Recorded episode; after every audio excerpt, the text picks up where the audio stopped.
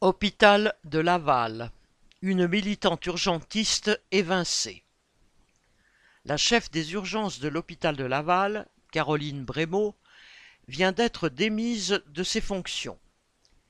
Il est évident qu'on lui fait payer son implication dans les mobilisations visant à défendre l'hôpital public, et cela devient une affaire nationale.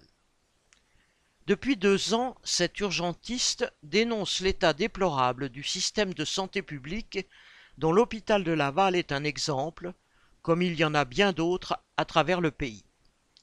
En décembre 2021, elle témoignait sur les conditions de travail de moins en moins supportables et sur la prise en charge des patients qu'elle qualifiait d'indignes. Caroline Brémaud relatait que chaque nuit, des personnes dormaient dans le couloir des urgences. Elle donnait l'exemple, quelques jours plus tôt, d'une femme de 95 ans qui y était restée 36 heures avant d'être prise en charge. En décembre 2022, Caroline Brémaud appelait à faire grève et à manifester devant l'hôpital pour dénoncer, entre autres, le manque de médecins généralistes en Mayenne parmi les premiers déserts médicaux.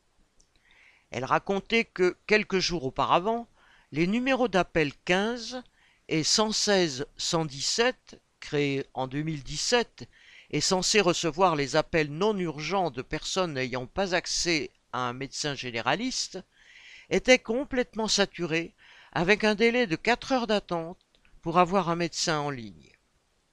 En juillet 2023, elle s'insurgeait contre la fermeture durant la nuit des urgences non vitales des trois hôpitaux de la Mayenne, prévues jusqu'en septembre, faute de médecins et de personnel soignant en nombre suffisant.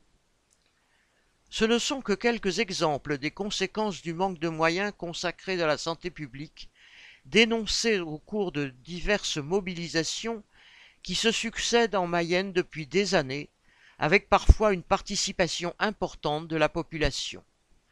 Le gouvernement se moque des usagers comme des salariés de la santé et choisit de régler le problème en essayant de les faire taire. Pour cette fois, c'est raté. Correspondant Hello.